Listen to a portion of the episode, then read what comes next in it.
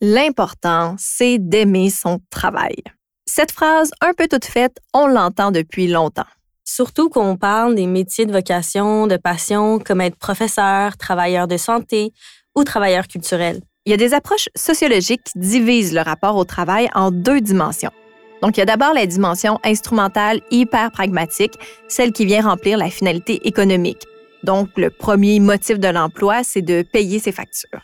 Et la dimension expressive qui prône la reconnaissance, l'expression de soi, l'épanouissement au travail, qu'on valorise de plus en plus. Et si on regarde dans les journaux et dans la recherche scientifique, la quête de sens est de plus en plus étudiée.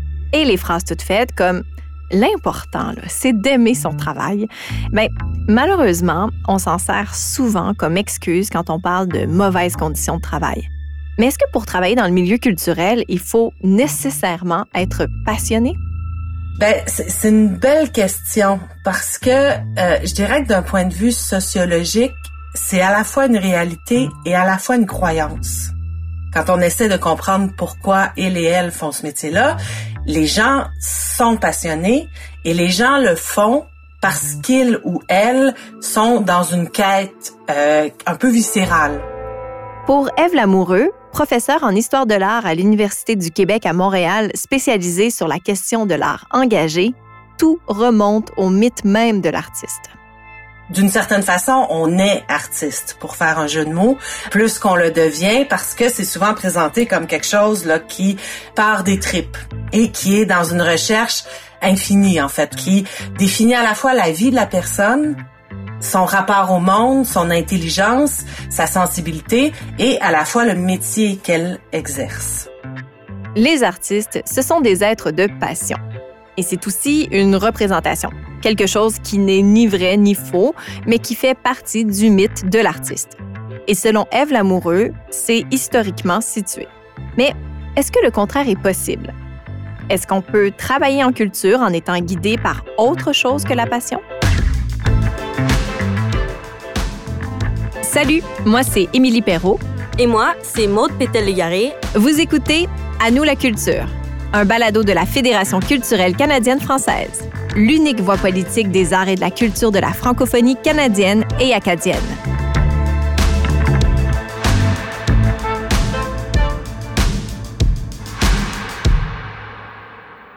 José Thibault, comédienne, metteur en scène et auteur pour le théâtre, s'est rendu compte que beaucoup de gens ont de la difficulté à considérer les métiers de passion comme un vrai travail.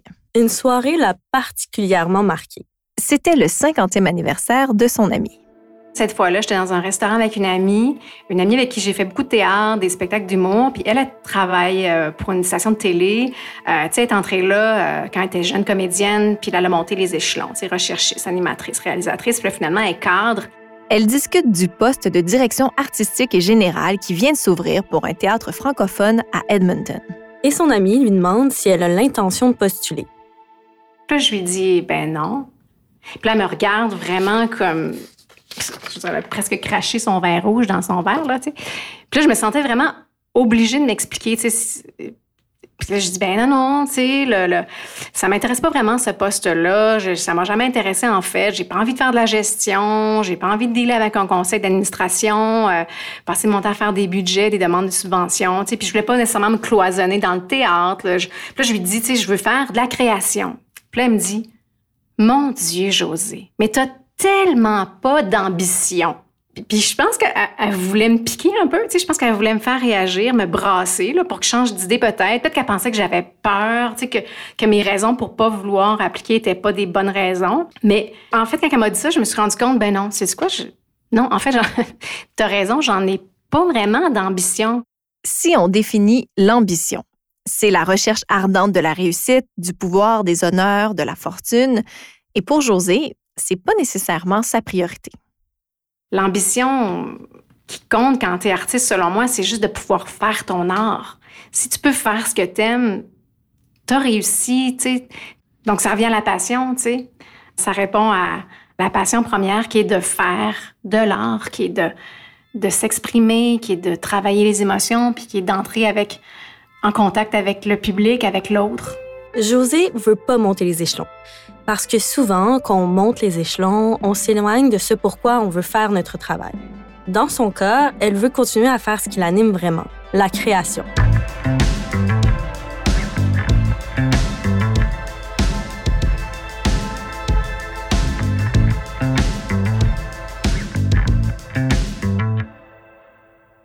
Selon Ève Lamoureux, le moteur du métier d'artiste est la quête de sens. Elle s'appuie sur les travaux du théoricien français Pierre-Michel Menger, un sociologue des organisations de travail qui a voulu réfléchir à la question du travail en France et qui a étudié l'artiste comme représentation du métier. Pour lui, la création artistique doit être considérée comme un travail. Et ce que lui nous dit dans un livre qui est super important, qui s'appelle Le travail créateur, s'accomplir dans l'incertain, c'est qu'il dit pour les artistes, justement cette passion-là, cette quête-là, en fait, le moteur de leur métier, c'est l'incertitude. Voilà, on est dans la quête de sens, mais on est aussi euh, dans une espèce de alors la passion, ça draine, c'est pas quelque chose de calme, de plat. Et donc ce qu'il nous dit, c'est que c'est à la fois extrêmement positif puisque c'est un facteur d'apprentissage, c'est un facteur d'expression de soi, c'est un facteur qui nous oblige à toujours aller au-delà de nous-mêmes. Cette dimension de l'incertain alimente la création de l'artiste. Pour l'artiste multidisciplinaire Charlotte Lorage, être artiste, ce n'est pas un travail, ça fait partie de son identité. Tous les jours, elle se lève vers 5 heures du matin pour créer. C'est beau.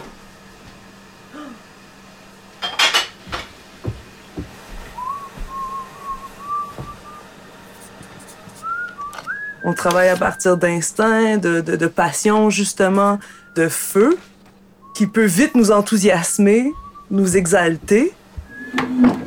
C'est l'incertitude, donc sa passion, qui guide son quotidien. C'est 7 jours sur 7, tu cherches, tu cherches à t'alimenter, euh, à t'abreuver, à, être une, meilleure personne. Le fait qu'on en soit venu à considérer, à mon avis, le travail comme étant quelque chose euh, dont on doit euh, prendre des breaks, comme des vacances et tout ça. Comme artiste, mais aussi comme humaine, c'est pas quelque chose qui me parle vraiment. C'est pour ça que comme je, je vais faire de la création sept jours par semaine, tu sais. Le problème, c'est que je peux pas, je peux pas tout le temps en faire parce que je suis pas nécessairement rémunérée assez pour en faire. Mais, tu sais, si je prends euh, une journée de congé euh, la fin de semaine, disons, ben, je vais avoir envie de faire de la création le matin. Tu sais, souvent, c'est ça l'ironie. Même des fois, je me dis, OK, il faut, faut que je prenne des breaks. Là. Puis le matin, qu'est-ce que je faisais? Ben, je faisais de la création.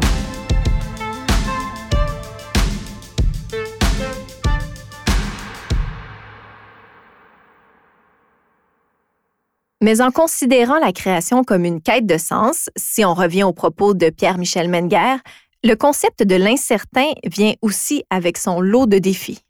D'un autre côté, ben, c'est incertain parce que les artistes ou les travailleurs, travailleuses culturelles sont en compétition avec énormément de personnes.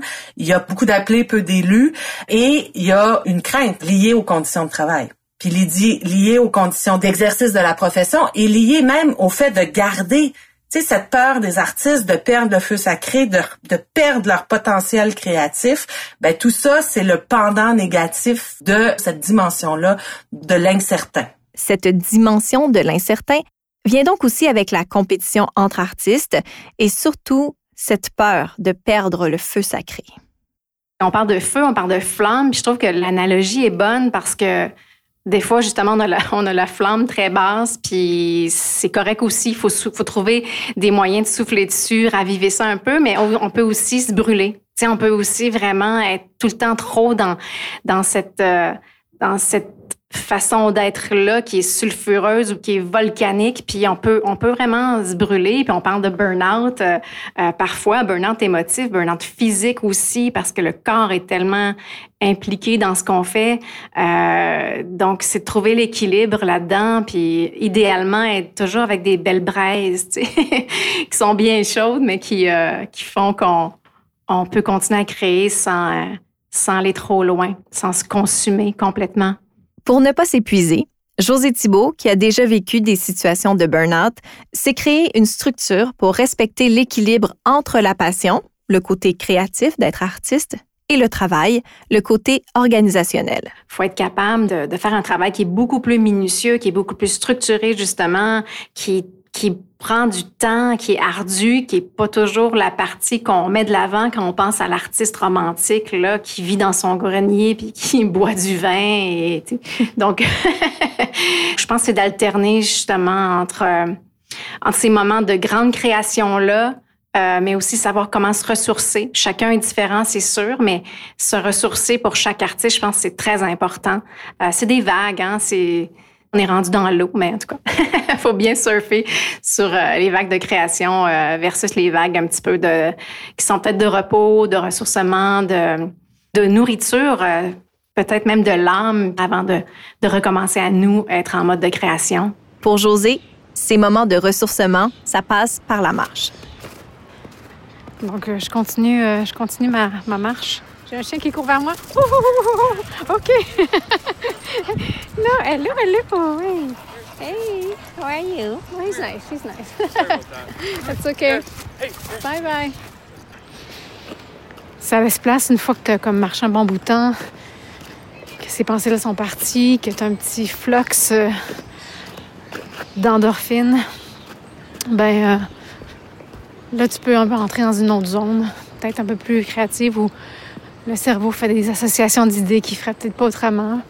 Quelque chose qui se passe, c'est oxygéné. Ton cerveau est oxygéné. Ça devient méditatif, marcher pendant très longtemps. C'est ce que j'aime faire. Quant à Charlotte Lorage, elle ne cherche pas l'équilibre. Au contraire, sa passion est si grande qu'elle éclipse la notion de travail. En même temps, moi, je, suis d'avis que euh, travailler ne m'épuise pas.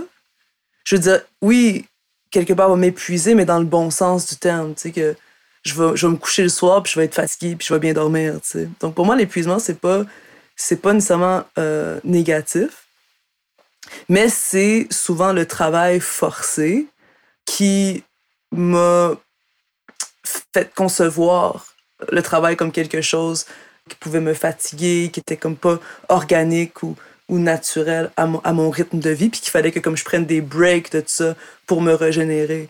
Il y avait tellement de pression structurelle, justement, associée à ça, parce qu'il fallait que comme ça, ça produise, que ça rapporte, que ça soit approuvé par les autres, etc. Donc, du coup, c'était comme... Ça, ça m'épuisait, mais c'était pas mon activité qui m'épuisait c'était l'ampleur que ça avait pris dans l'industrie des arts. Pour elle, ce qui l'épuise, c'est de dénaturer son art pour gagner sa vie, pour répondre aux critères des institutions et d'un certain rendement. J'ai constaté que euh, mon regard d'artiste était pas souvent la bienvenue. On, me demandait, mot pour mot, de, de laisser mon artiste à la porte. Quand je rentre au bureau, Charlotte, peux-tu laisser ton artiste à la porte? Puis, tu sais, j'ai fait, ben non, je, peux pas faire ça, là. La structure, à mon avis, euh, est souvent au premier plan par rapport à la passion, l'art, le feu, la créativité, euh, la liberté, la spontanéité, tout ça. Comme artiste, on le vit constamment, on se sent euh, comme marginal. Répondre aux critères de productivité, c'est un facteur qui peut étouffer le feu créatif de Charlotte. J'ai un regard critique quand la structure étouffe le feu. Donc, la productivité peut, à un moment donné, avoir cet impact-là. Euh, quand on, pense, OK, bon, ben, ça va être quoi les retours qu'on va avoir sur, euh, sur l'œuvre en question? Comment est-ce que techniquement on va lui permettre d'exister dans l'espace, avec quels moyens, euh, avec quelle équipe. C'est des questions très intéressantes, très pertinentes, évidemment, parce que quand tu as un projet tu veux mettre en marche, tu veux qu'il fonctionne, ben, tu veux qu'il y ait une structure solide. Donc pour moi, il y a comme tout toute une réhabilitation là. Il y a eu tout un travail qui est en cours euh, constamment de me réconcilier avec la structure parce que euh, j'ai été euh, en révolte contre elle, non seulement comme artiste exalté, mais aussi comme euh, individu qui a fait face à des structures euh, particulièrement imposantes, voire écrasantes. Mais selon Ève Lamoureux, sans institution culturelle, il n'y a pas d'art et pas de conditions de travail. Les institutions, effectivement, ont un effet sur le travail de l'artiste, hein, parce que proviennent des institutions, la définition même de ce que c'est l'art provient des institutions, c'est-à-dire qu'au-delà de la passion, il faut manger. Il faut avoir un métier, il faut avoir une existence. Et sans institution artistique, ben ça c'est pas possible. Et donc, euh, si on pense au métier de l'artiste, ben il n'y a pas d'artiste sans institution. Comme il n'y a pas d'artiste d'ailleurs sans, sans société. C'est-à-dire que ce qui nous permet de dire qu'une personne est artiste, c'est le milieu de l'art ou c'est les mondes de l'art eux-mêmes. Et donc, euh, voilà. Mais c'est sûr que c'est moins... On sort du mythe romantique quand on rentre dans les conditions concrètes d'exercice et euh, comme toute condition concrète d'exercice dans la société, ben c'est pas, ça vient avec beaucoup de contraintes et donc je comprends que de la perspective d'un ou d'une artiste, ça peut être parfois extrêmement contraignant.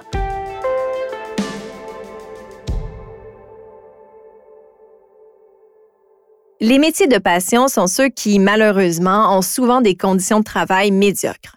Selon une étude du Conseil des arts du Canada parue en 2016, le revenu médian individuel des artistes au Canada est de 24 300 soit 44% de moins que celui de la population active, qui est de 43 500 Et Eve Lamoureux explique que c'est la conséquence de cette croyance du mythe de l'artiste. Les conditions de travail, c'est de travailler un nombre infini d'heures qui sont souvent pas payées à des taux horaires qui ne correspondent pas mais pas du tout au niveau de scolarité. C'est ça la réalité du milieu culturel. C'est pas, euh, c'est un peu triste là, comme réalité concrète de vie. C'est lié à la dévotion. C'est probablement lié aussi. Puis là, c'est drôle parce que il y a, y a une transposition de la reconnaissance sociale qu'on octroie aux, artistes. Hein. Être artiste, d'une certaine façon, c'est être élu.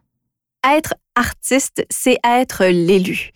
Et ça, Malheureusement, c'est souvent utilisé pour justifier les conditions de travail difficiles. Et c'est justement ça qui peut désillusionner l'artiste et éteindre sa flamme.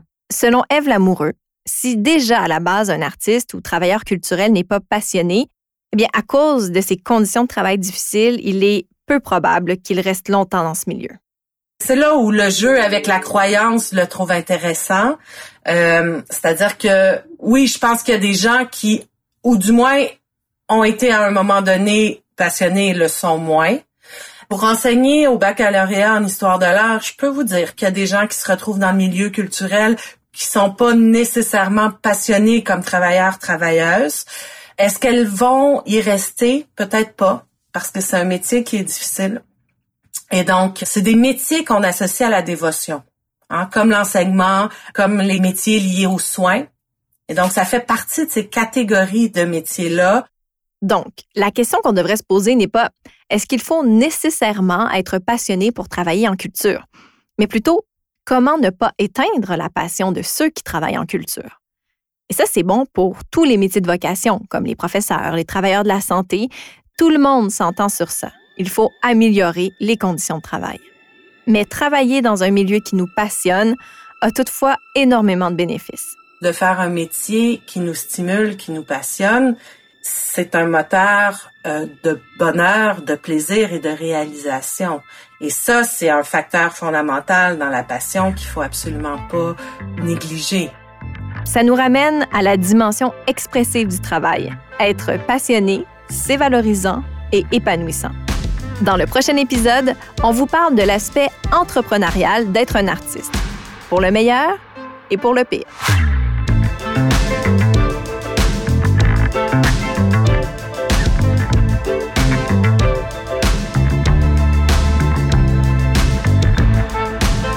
À nous la culture, un balado de la FCCF, la Fédération culturelle canadienne-française, l'unique voix politique des arts et de la culture de la francophonie canadienne et acadienne. À la réalisation, Maude Pétel-Légaré. À la production, Stéphanie Lorrain pour Transistor Média. Je m'appelle Émilie Perrault. Merci pour votre curiosité, mais surtout, merci de partager cet épisode avec vos amis.